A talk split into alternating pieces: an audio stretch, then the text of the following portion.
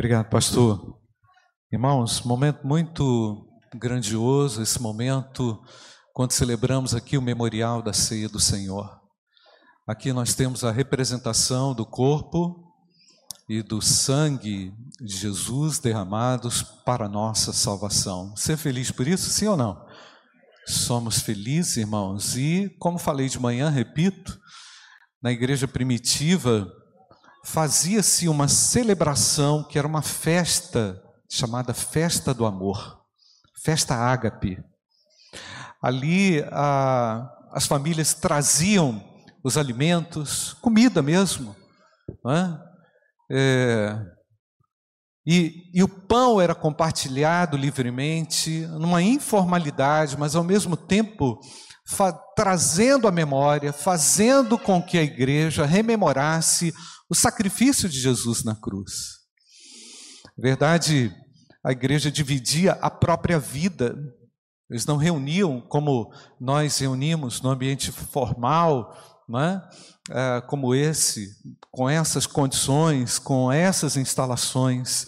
A vida era muito mais, a vida cristã da igreja inicial era uma vida bem, bem diferente. O próprio estilo de vida, ser cristão, constituía-se um fator de perseguição, fator de uh, repulsa, até mesmo pela, pela, pelos judeus. Né? Então a igreja se reunia dominicalmente, partilhava ali uma refeição. Como falei de manhã, alguns não levavam nada, não é? Então, alguns simplesmente é, faziam daquele momento um momento também de embriaguez. Ah, e, como falei de manhã, não é à toa, irmãos, que alguns textos na Bíblia estão muito bem delineados, como 1 Coríntios capítulo 13. 1 Coríntios capítulo 13 é um marco e uma referência para nós, para estarmos sempre observando o nosso comportamento, a nossa atitude em face às dificuldades do dia a dia. E lidamos com muitas coisas, lidamos com muitos, muitas questões que podem sim impedir o nosso crescimento espiritual. Um exemplo, quando você não consegue perdoar alguém, essa falta de perdão pode se transformar num rancor. Esse rancor pode passar por um, um, um ódio. Na é verdade, irmãos, se transforma, porque o mal dentro de nós, irmãos, é, precisa ser vigiado. A antiga natureza dentro de nós precisa ser observada com critério. Temos que nos cuidar. E aquela grande festa, irmãos, tão bem celebrada pela partilha, pela fraternidade, pela comunhão, muitas vezes era manchada pelo egoísmo de alguns que não compreendiam qual era a sua parte no corpo. Isso é importante a gente definir aqui agora, apesar da gente não estar tá tratando desse tema unidade, mas a unidade ela tem que se refletir na nossa vida no nosso relacionamento e nos nossos, é, é, é, no nosso cotidiano, apesar de saber e reconhecer que há muitas pessoas que não querem comunhão, há muitas pessoas que não prezam pela comunhão, tampouco sabem o que é a verdadeira, genuína e poderosa comunhão. Mas há manifestação de Deus na comunhão. Há presença de Deus na comunhão.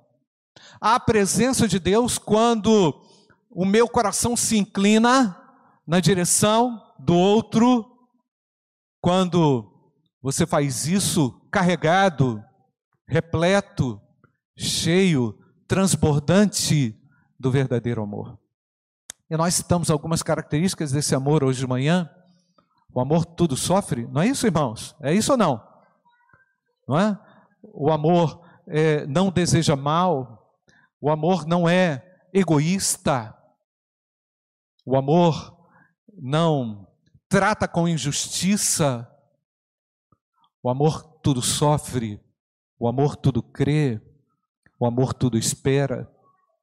O amor despretensioso. o amor doador, o amor que simplesmente faz porque ama, não porque se pede, o amor que realmente dá sem pensar em troca. A igreja é reconhecida por esse amor. Amém ou não, queridos? A igreja de Cristo conhece esse amor, tem poder para amar dessa forma, tem um Deus presente e vivo dentro dela, que se manifesta e, e nos dá, e dá a ela, e dá a nós, a capacidade sim de amar. Eu falei hoje de manhã que esse amor também passa por uma decisão. Você precisa decidir, inclusive citei uma situação, você precisa decidir perdoar aquela pessoa que te deve. Você precisa se reconciliar com aquela pessoa que quer briga com você e que te prejudica e que quer puxar o seu tapete e que quer minar a sua a sua vida. Mas falei também que o Deus que nos amou primeiro é aquele que também mora dentro de nós. Amém, amados? É aquele que nos dá força para resistir. Então, alguns desses é, cristãos que participavam da, da, da refeição ágape, da festa ágape, se embriagavam. Quando chegava no momento da, da, da celebração litúrgica do memorial da ceia do Senhor, estavam completamente despreparados. E revisando rapidinho que eu falei, muitas vezes podemos chegar aqui também, irmãos, embriagados das coisas desse mundo, cheios dos nossos vícios, de coisas que nos prendem, e o Senhor tem libertação para nós, e o Senhor tem vida para nós, e o Senhor vai na, na contramão, às vezes, daquilo que sentimos, pensamos, fazemos, porque o Senhor tem vida para mim e para você. O Senhor é vida para mim e para você. Você pode falar isso? O Senhor é vida para mim, amém, queridos? E essa vida é manifesta através desse amor que já foi derramado, que já está derramado sobre a terra, sobre a sua igreja. A igreja precisa, urge sermos diferentes e fazermos a diferença, não pelos aspectos externos, da nossa existência, mas pelo, por aquilo que está aqui dentro, não é? Creio que o professor Fernando vai chegar nesse ponto do hipermodernismo que, que traz a, o indivíduo à, à tona, colocando-se como centro da vida, mas eu e você não somos o centro da vida, Jesus Cristo é o centro da vida. Jesus Cristo governa. Estou lembrando aqui da aula do Fernando hoje de manhã. Ele tem um governo soberano na história do mundo, na história da igreja, na minha história, na sua história. Deixa o amor de Deus fluir na sua vida, no seu coração. Decida amar, porque é assim, irmãos. Vou dizer como é que é. Você é provado, tá? Você é provado para demonstrar o amor que há em Cristo as provações e os problemas que você atravessa, que eu e você atravessamos, servem para mostrar quem é Deus na minha história e Ele há de se revelar e se manifestar através das ações dos crentes, através do amor dos crentes. Então, como falei, irmãos, essa festa, a festa do amor, muitas vezes estava manchada por alguns que não entendiam o sentido do corpo, do que é é, viver uma unidade. E falei hoje de manhã que ia ler a segunda parte do texto, ainda não li. 1 Coríntios capítulo 13, verso 11 a verso 13, até o verso 13, e você vai ler comigo. Você pode ler, amém? Quando eu era menino,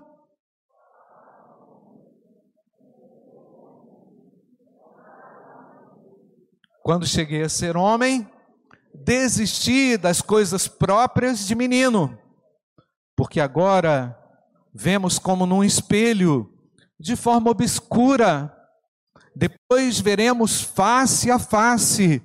Agora, meu conhecimento é o que, gente? Incompleto. Depois conhecerei como também sou conhecido. Olha a esperança cristã, irmãos, que coisa extraordinária, não é, irmãos? E o versículo 13: Agora, pois,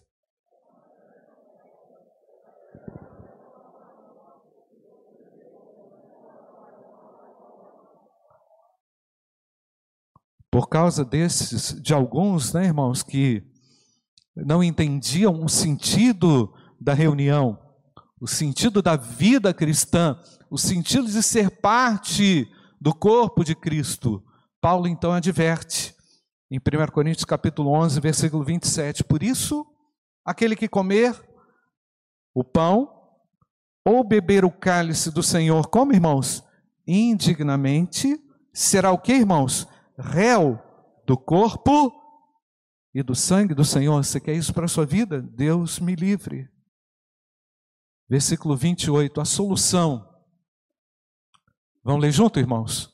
Que cada um examine a si mesmo e assim coma do pão e beba do cálice. Versículo 29. Pois quem come e bebe sem discernir o corpo.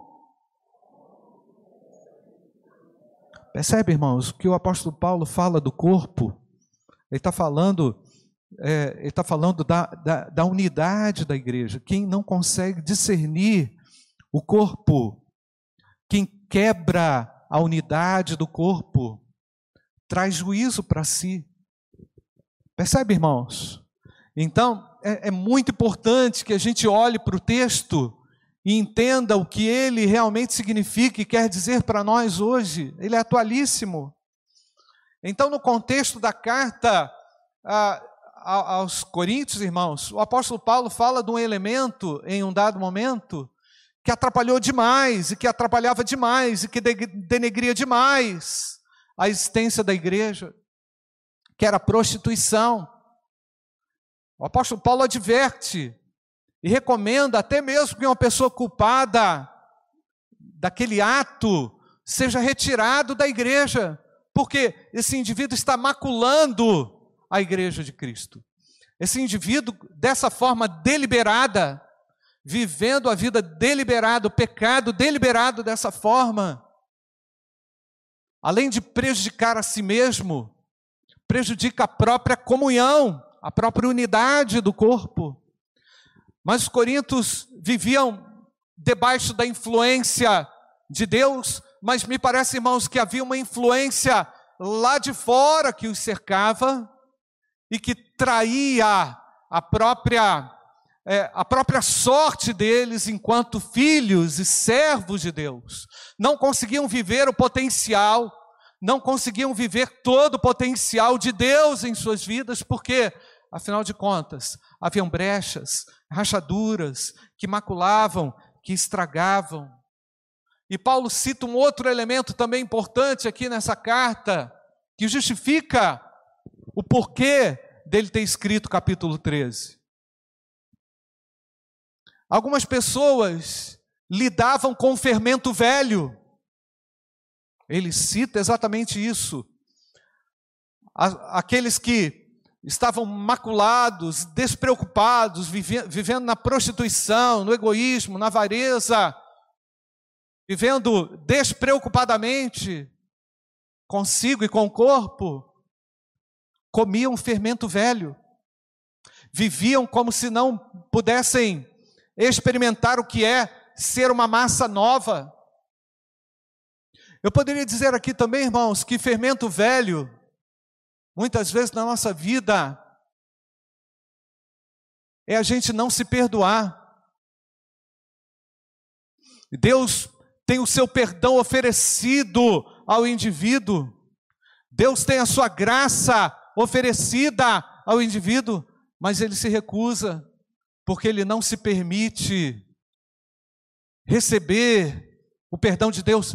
Ele não se é, ele não se vê como merecedor do perdão de Deus, mas nós não merecemos nada, tudo que recebemos de Deus é pela Sua graça. Então, pela falta, irmãos, isso é muito importante aqui que eu vou falar, presta atenção, se você não lembrar de nada, se você não lembrar mais de nada, lembra disso. O teu passado foi sepultado por Jesus Cristo na cruz do Calvário. Todos os seus pecados foram pregados e carregados por Jesus Cristo na cruz. Não há razão para você carregar culpa, para você viver fermento velho, para você se retorcer emocionalmente, porque isso gera um, um mal emocional. Ah, pastor, eu fiz aquilo. Quando é que você fez isso, meu irmão? Como que foi? O indivíduo explica. E aí você pergunta para ele: Você já confessou o seu pecado? Já, pastor, mas esse negócio me atormenta. Meu irmão, tu não orou direito, porque quem ora direito recebe o perdão de Deus. Ou então você não admite o perdão de Deus. E aí você vive o fermento velho, você vive como massa velha, tendo a oportunidade de viver a bênção, de ser alguém refeito como massa nova. Eu sou massa nova. Você é massa nova? Diz amém ou não, querido? Eu sou massa nova não pelo meu feito. Eu sou massa nova não pela minha virtude, se é que há alguma. Se sou massa nova, é porque Cristo definiu isso na minha história ao se sacrificar por mim e ao entregar e ao entregar-se na cruz em meu lugar. Irmãos, por isso que o nosso culto não é um reconhecimento a nós. O nosso culto é um reconhecimento a quem Cristo é e ao que ele fez.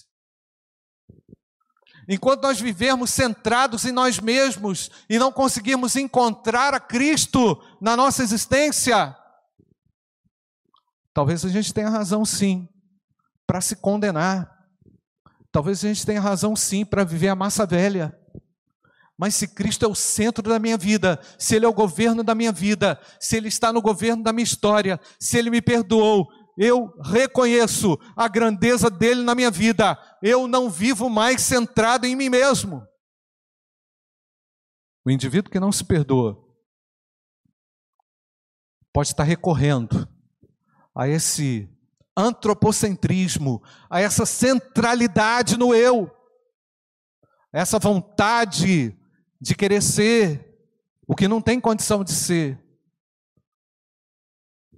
Porque o cristão que não depende da graça, vai viver realmente os pesos difíceis dessa vida, mas a graça do Senhor se estende a mim nessa hora, nessa noite, para mudar a minha história, a sua história, se é que você está vivendo como massa, como fermento velho. E o apóstolo Paulo diz que esse fermento velho, irmãos, ele, ele incha, ele perverte toda ele, ele, ele estraga tudo. Ele detona com tudo. É esse o sentido, irmãos, de 1 Coríntios capítulo 13, que no final traz um apelo à maturidade. No finalzinho, o apóstolo Paulo, vamos ler? Quando eu era menino, está apelando para a maturidade. Cristãos de Corinto, vocês estão vivendo imaturamente, de uma forma inadvertida, afinal de contas, vocês foram lavados pelo sangue de Jesus ou não? Vocês receberam amor, sim ou não? Eu recebi o amor de Deus. Quando eu era menino, pode ler comigo, irmãos? Falava como menino, está apelando para. Olha, irmãos, uma, uma explicação mais clara do que essa é impossível. Eu falava como, como menino, e o que mais? Além de falar, também sentia como menino e também pensava como menino. Só está faltando o apóstolo Paulo falar agora: vira homem, vira gente.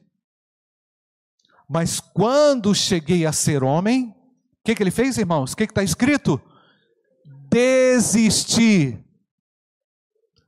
Qual é, qual é a palavra, irmãos? Desistir das coisas próprias de menino. Versículo 12. Porque agora vemos como no espelho, de forma obscura, depois veremos face a face.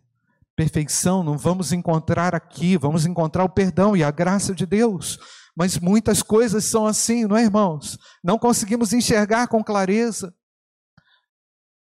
Eu tenho dó dos perfeccionistas que pensam que a vida pode ser de uma forma imaginada. Deus tem um concreto para nós, irmãos, tem algo muito concreto e prático na nossa vida. E o nosso maior prazer, a nossa maior alegria é vermos e podermos saber que o amor de Deus habita em mim como um, um, um miserável, como o apóstolo Paulo diz, um miserável homem que sou. A nossa maior virtude, irmãos, não é conseguir enxergar tudo com perfeição. A nossa maior virtude é amar. A virtude da igreja é amar. Amém ou não, queridos? Porque agora vemos como no espelho, de forma obscura, depois veremos face a face. Amadureça, igreja. Agora o meu conhecimento, como é, irmãos? Incompleto. Depois conhecerei como também sou conhecido. Agora, pois, permanecem o que, amados? Versículo 13: a fé a esperança e o amor. Esses três, porém, o maior deles é o amor. Vamos voltar no versículo 2? 1 Coríntios capítulo 13, versículo 2. Ainda que eu tenha o dom de profetizar e conheça todos os mistérios e toda a ciência, e ainda que eu tenha uma tamanha fé a ponto de transportar os montes, se não tiver amor, o que está escrito, irmãos? Nada serei. E ainda que eu distribua todos os meus bens entre os pobres, e ainda que entregue o meu próprio corpo para ser queimado, se não tiver amor, o que está escrito, irmãos? Isso nada me adiantará. Paulo destaca tanto o amor. Por que Paulo destaca tanto o amor? Por que o apóstolo Paulo enfatiza nesse momento o amor? Porque ele sabe que o amor é a garantia do cumprimento da vontade soberana de Deus. Isso está lá em Gálatas capítulo 5, versículo 13, nós vamos ler. Jéssica, coloca aí para mim. Porque vocês, irmãos, não foram chamados à liberdade.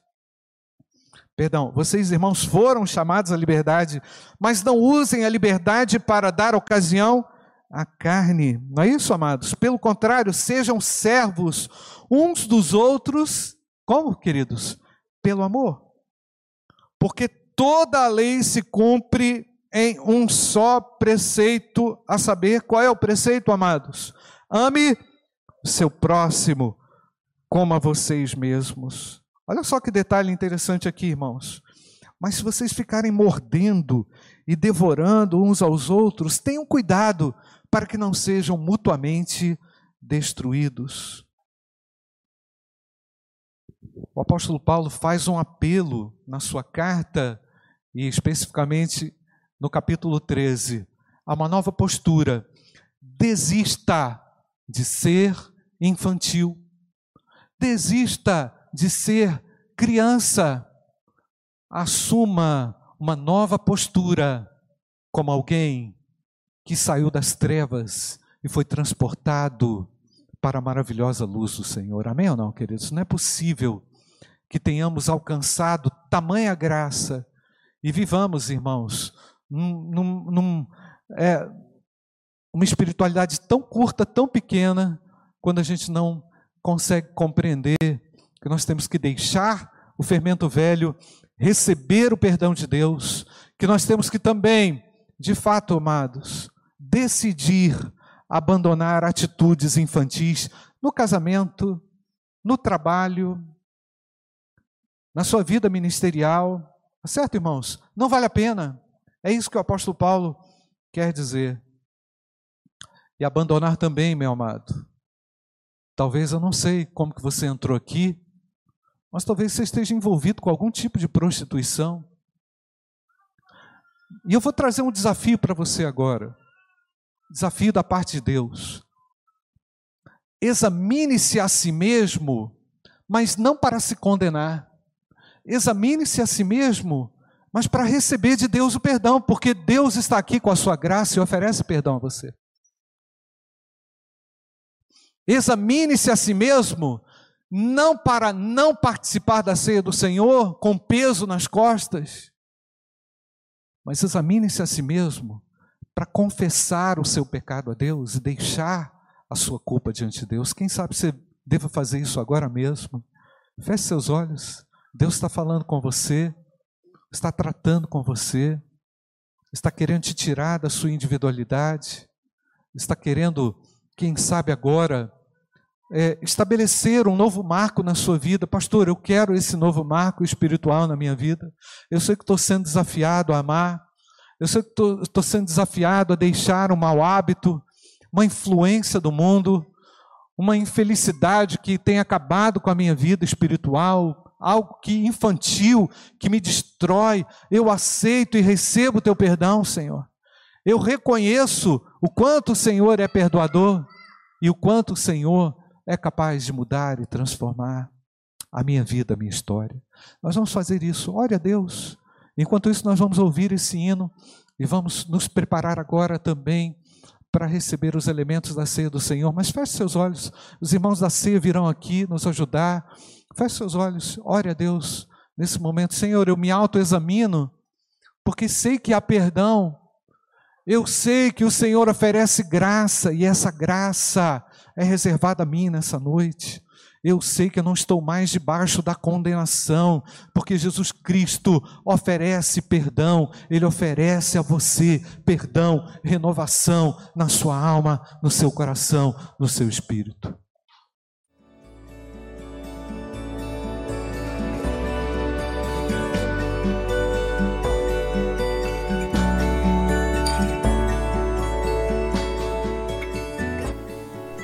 A Igreja Batista do Bom Retiro tem plena convicção de que a palavra de Deus é poder para salvar e transformar vidas. Nosso desejo é que essa mensagem tenha alcançado seu coração. Para saber mais sobre quem somos e em quem acreditamos, acesse ibbrpatinga.com.br.